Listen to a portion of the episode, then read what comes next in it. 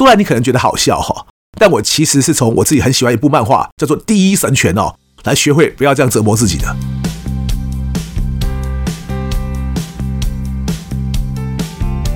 一谈就赢，Do the right thing。大家好，我是 X 郑志豪，欢迎收听一谈就赢。我们希望透过这个 Podcast 频道，让大家对谈判有更多的认识，进而能透过运用谈判解决生活中的大小问题。最近马上就快要过年了，除了预祝大家都能欢度新年假期之外，我觉得自己之前有一篇文章很适合在这个时候与许多朋友分享。这篇文章的标题呢，叫做《练习让自己不纠结，让自己快乐的五点醒思》。因为我的网站首页上有精选好文那一栏嘛，也就是除了六篇最新的文章之外呢，我还会另外选一些之前的文章，也放在网站的首页。而且我几乎每天都会更新哦。其实我不晓得有没有人会特别注意到啦，但我还是觉得呢，假如有人就是顺手浏览到我们一谈就赢的官网，我总希望让他能看到说，其实我们的内容呢是很丰富的。毕竟光文章就有上千篇嘛，所以我也希望让大家每天都有机会看到不同的文章。也因为如此呢，所以我经常的会去浏览一些自己好几年之前的文章。因为假如只是换一些最近一两个月的文章，那个精选好文栏位就没什么意义啦。相反的，很多朋友搞不好是最近才认识我嘛，所以应该是没有看过我好几年前的文章。所以，假如能借由精选好文这个栏位来让大家看一看，我想就能让大家有更多不同的收获。不晓得大家相不相信哦？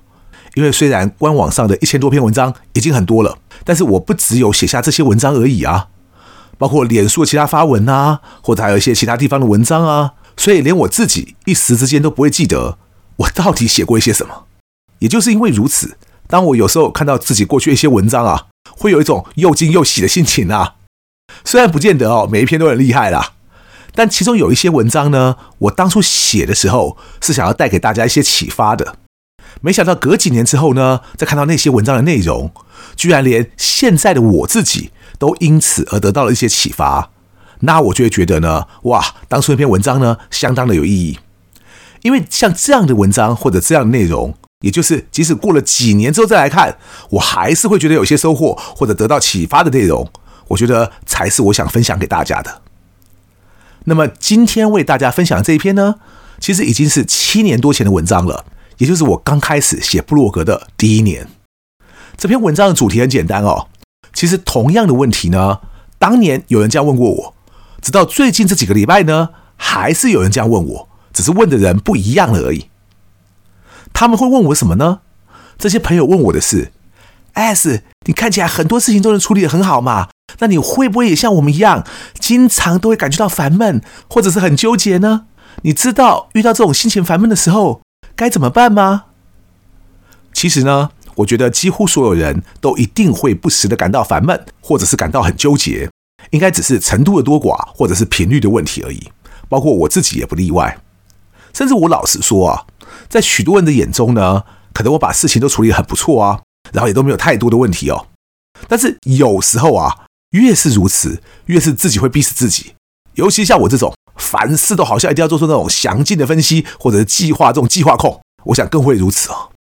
所以让我回答大家：是的，我和多数人一样，我也会有心情低沉的时候，那也会有情绪不好的时候。而且呢，光是叫自己要正面思考，好像也无法让我马上就走出情绪的低谷。但是呢，遇到问题就要能够解决问题，这是我一贯的处事方针。所以在经过一番的自我检讨和自我觉察之后呢，我就做出了以下几项调整，自己呢就好像变得比较不容易纠结了。当然，这些做法可能只适用于和我特质相近的人。不过，我还是很乐意和大家分享哦。希望觉得合用的朋友呢，就参考一下，看自己能不能善加运用。至于其他朋友呢，也欢迎给我一些指教或建议哦。因为光是分享出来这个动作，就好像我现在透过 Podcast 或者文章来和大家分享一样，有时候这个动作本身呢，就能带给自己一种舒压的效果。我的省思主要有以下五点哦。第一点。不要把小事当作理所当然。有一天，我去一家企业上课，那么下课的时候呢，我照例开始收笔电嘛。突然呢，有很多学员纷纷走来和我说再见，他们脸上那种热情的微笑啊，让我突然有种受宠若惊的感觉。其中有两位呢，甚至还追问了一句：“这应该不是最后一堂课吧？老师今天还会来吧？”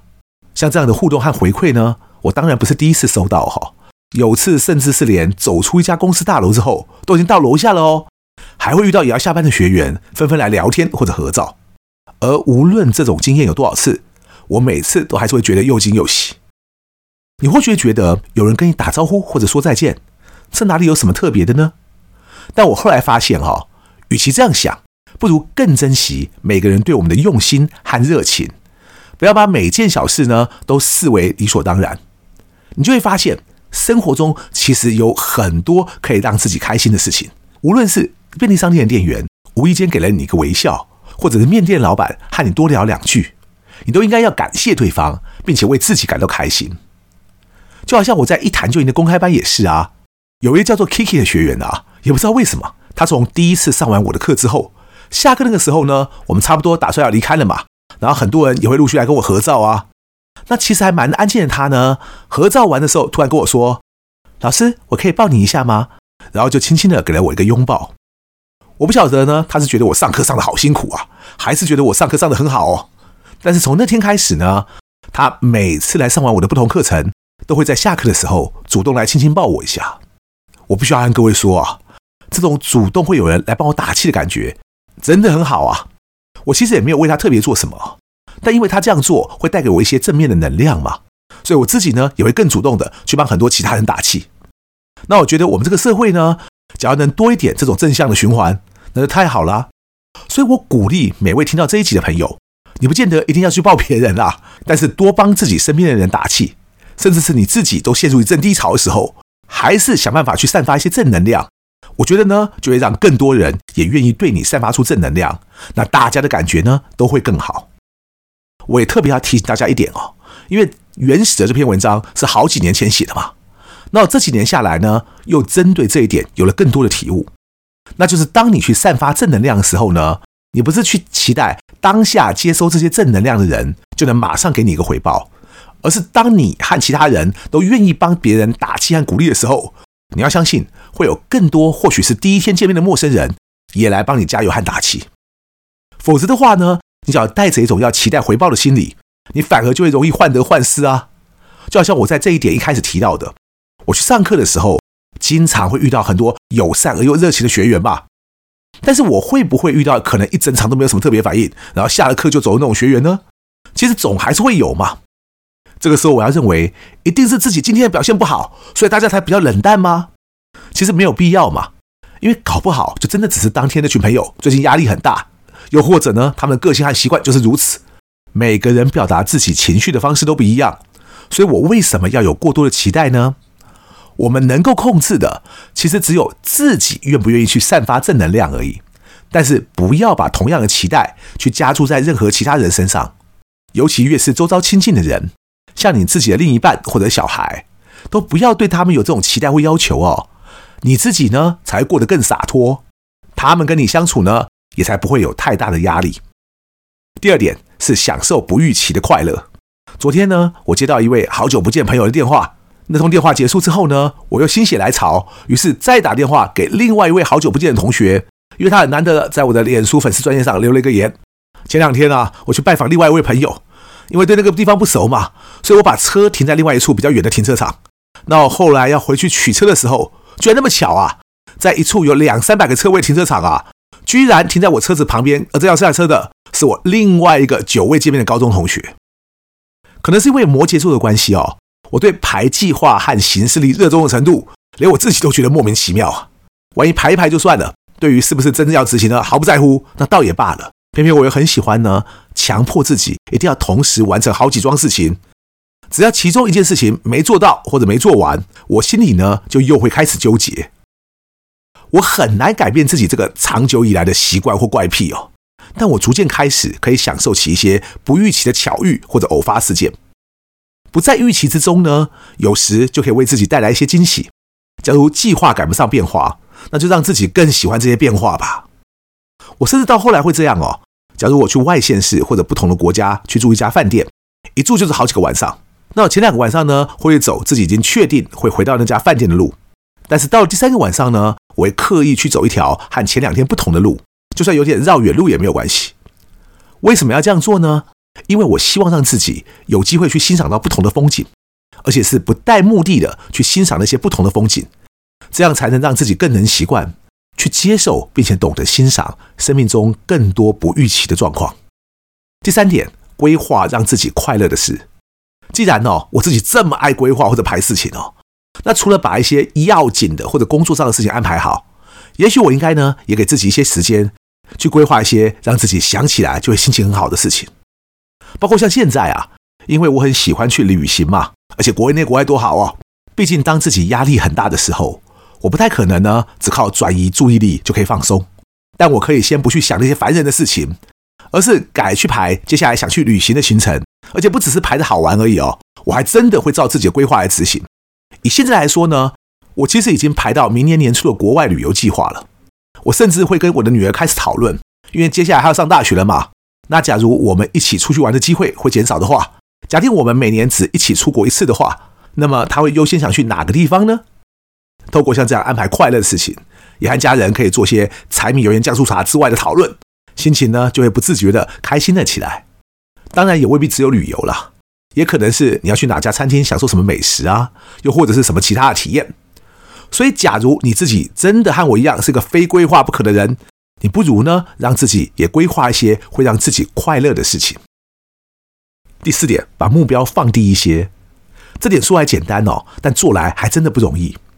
可是呢，我后来发现，要让自己压力不那么大的另外一个方法，就是不要凡事力求完美。有时候啊，我会以为自己已经没有觉得自己在力求满分了，但即使我把目标放在九十分啊，我发现我还是会不断在折磨自己，因为我不是在其中一件事情上要求自己能达到九十分啊，而是我一开始希望自己每件事情都能达到九十分。更惨的是哦，即使我已经达到了九十分，我还是不会为自己感到开心啊，我会不断的质问自己，明明自己有能力做到九十五分，甚至一百分，但是现在呢，自己只要求自己九十分。这样究竟是一种堕落，还是一种作弊呢？